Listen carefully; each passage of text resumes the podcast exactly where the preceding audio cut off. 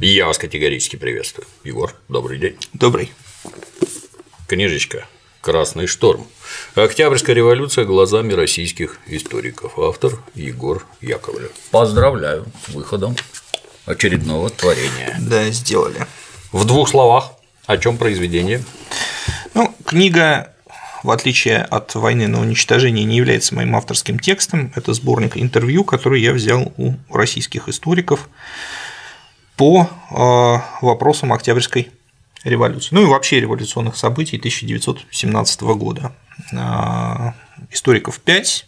Э, Сергей Александрович Нефедов, доктор исторических наук, патриарх нашей исторической науки, чрезвычайно интересный автор, который выдвинул одну из самых глубоких, на мой взгляд, концепций генезиса революции, связанную с э, проблемой аграрного перенаселения. У нас на цифровой истории на эту тему был ролик. А, Сергей Александрович Нефедов вел э, долгую, очень интересную, плодотворную научную дискуссию в исторических журналах с доктором исторических наук Мироновым, который полагает, что никаких объективных предпосылок у русской революции не было.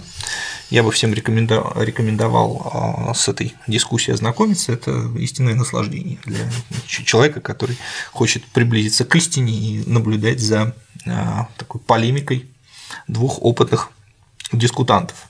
Вот. Ну а у нас эта концепция представлена в популярном варианте. А, на мой взгляд, читается очень легко, можно многое почерпнуть из нее. Думаю, что будет интересно. Значит, э, здесь у нас большое интервью Кирилла Борисовича Назаренко, он тоже у нас выступал на цифровой истории. Сразу скажу, что в книге значительно больше чем был у нас в роликах. Вот, кроме того, все эти интервью прошли э, литературную редакцию. На мой взгляд, ну, во всяком случае, я старался, чтобы читалось очень легко и э, также легко усваивалось.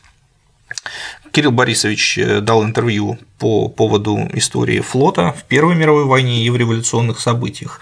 Масса интересных фактов о том, а, что представлял себя офицерский корпус а, в Первой мировой войне и в годы революции, что представляла себя матросская масса, каково было мировоззрение у тех и других, а, в чем они пересекались, а в чем никогда сойтись не могли. Интересные факты о таких персоналиях, как Модест Васильевич Иванов, капитан, капитан первого ранга и впоследствии первый революционный адмирал, которому флотский съезд в ноябре 17 года присвоил чин а, контр-адмирала, а помощник как раз Павла Ефимовича Дыбенко а, в наркомате морских дел и впоследствии герой труда, советский герой труда, адмирал Максимов, который был избран Э, первый офицер вообще, который был избран после февральской революции, он был избран командующим Балтийским флотом и впоследствии командовал Черноморским флотом во время э, гражданской войны у красных.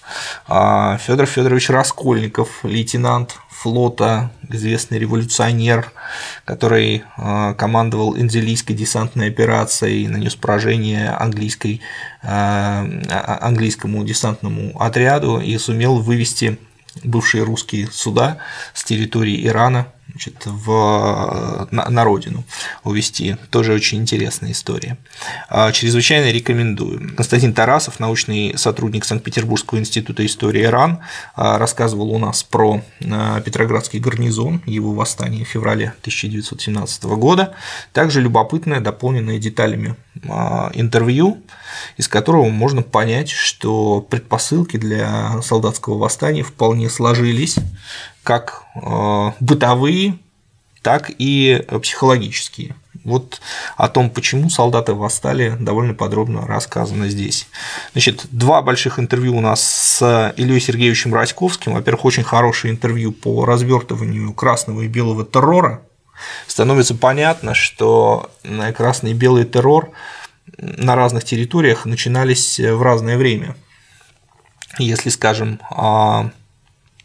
в Самаре, вот мы с вами говорили о Самаре в одном из недавних роликов, до прихода Чехословацкого корпуса никакого красного террора там не было. То есть власть Советов уже установилась, но красного террора там не было. И а, руководитель местного рефтрибунала Венцик, которого убили в ходе чехословацкого террора, на самом деле оказывается очень гуманным человеком, он не вынес ни одного расстрельного приговора за все время, которое возглавлял Рефтрибунал. Вот. Но, тем не менее, был убит а вот потом уже, когда чехословаков выбили из Самары, вот там уже развернулся красный террор, конечно. Но он на данной территории был сильно после белого.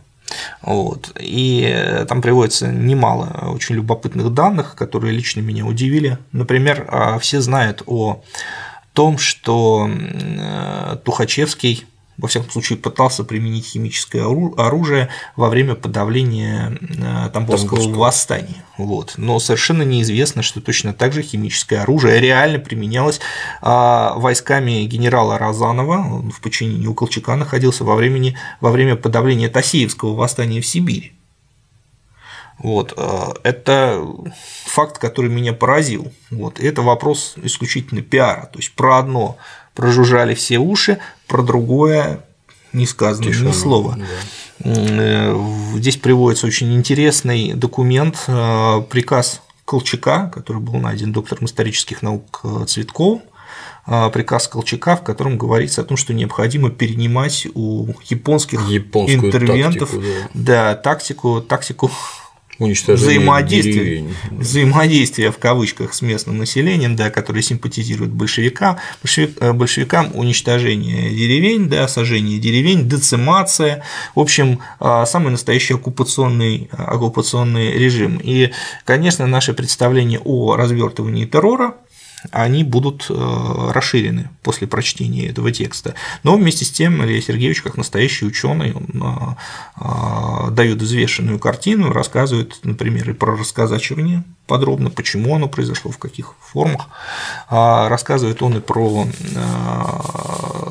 массовые казни офицерства в Крыму, тоже про Розалию Землячку, Белокуна. А вот, на мой взгляд, после прочтения данной данного текста у зрителей возникнет некая взвешенная и достоверная картина происходившего. Ну, лично для меня там сплошные откровения. Я такого не слышал никогда вообще.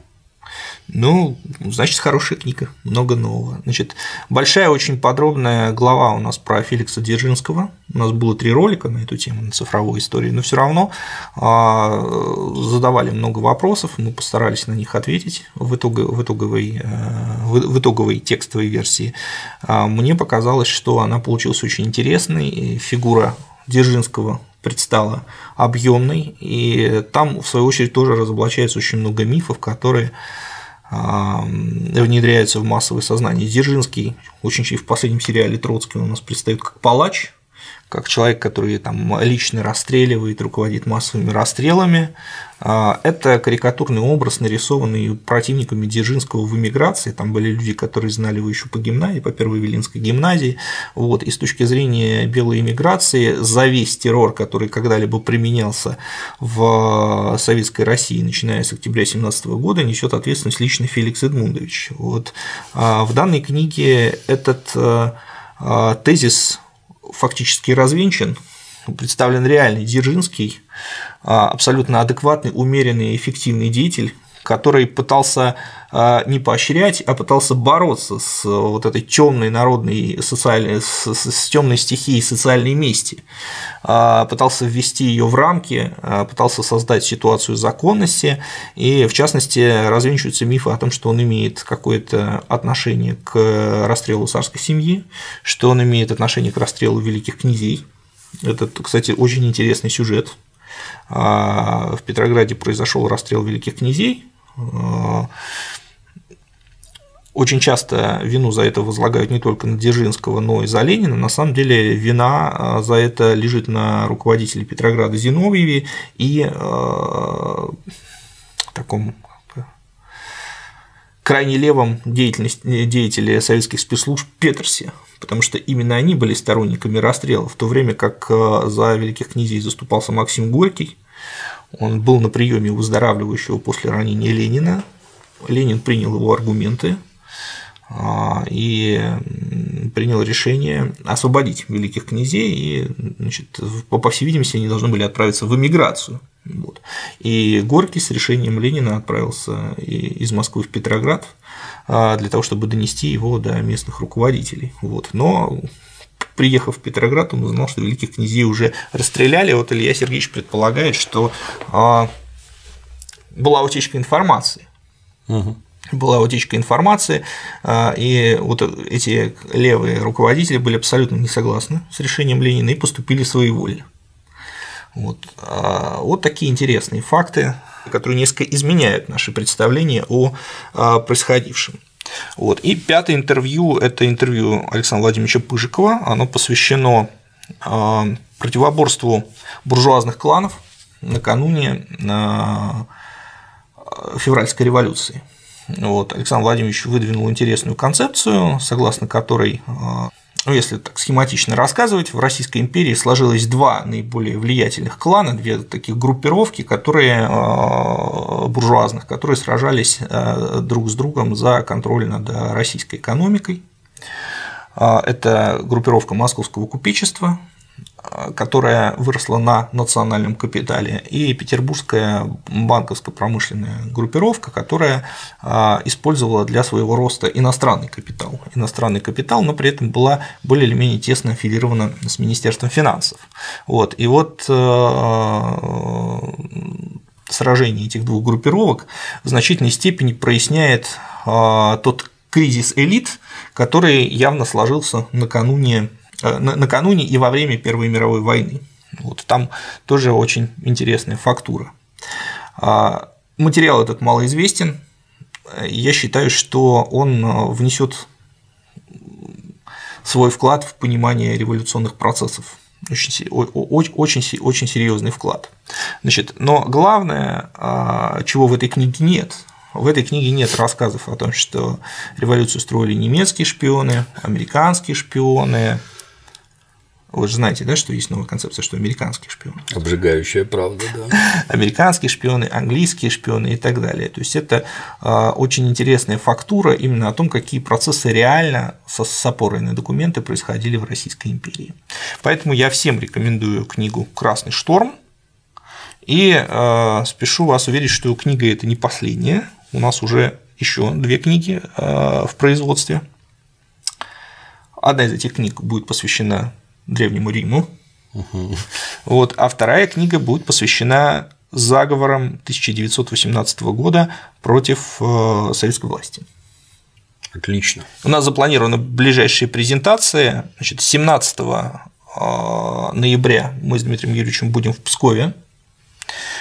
3 декабря ждите нас в Москве, а 4 декабря мы будем в Ростове-на-Дону, где представим эту книгу и также «Войну на уничтожение».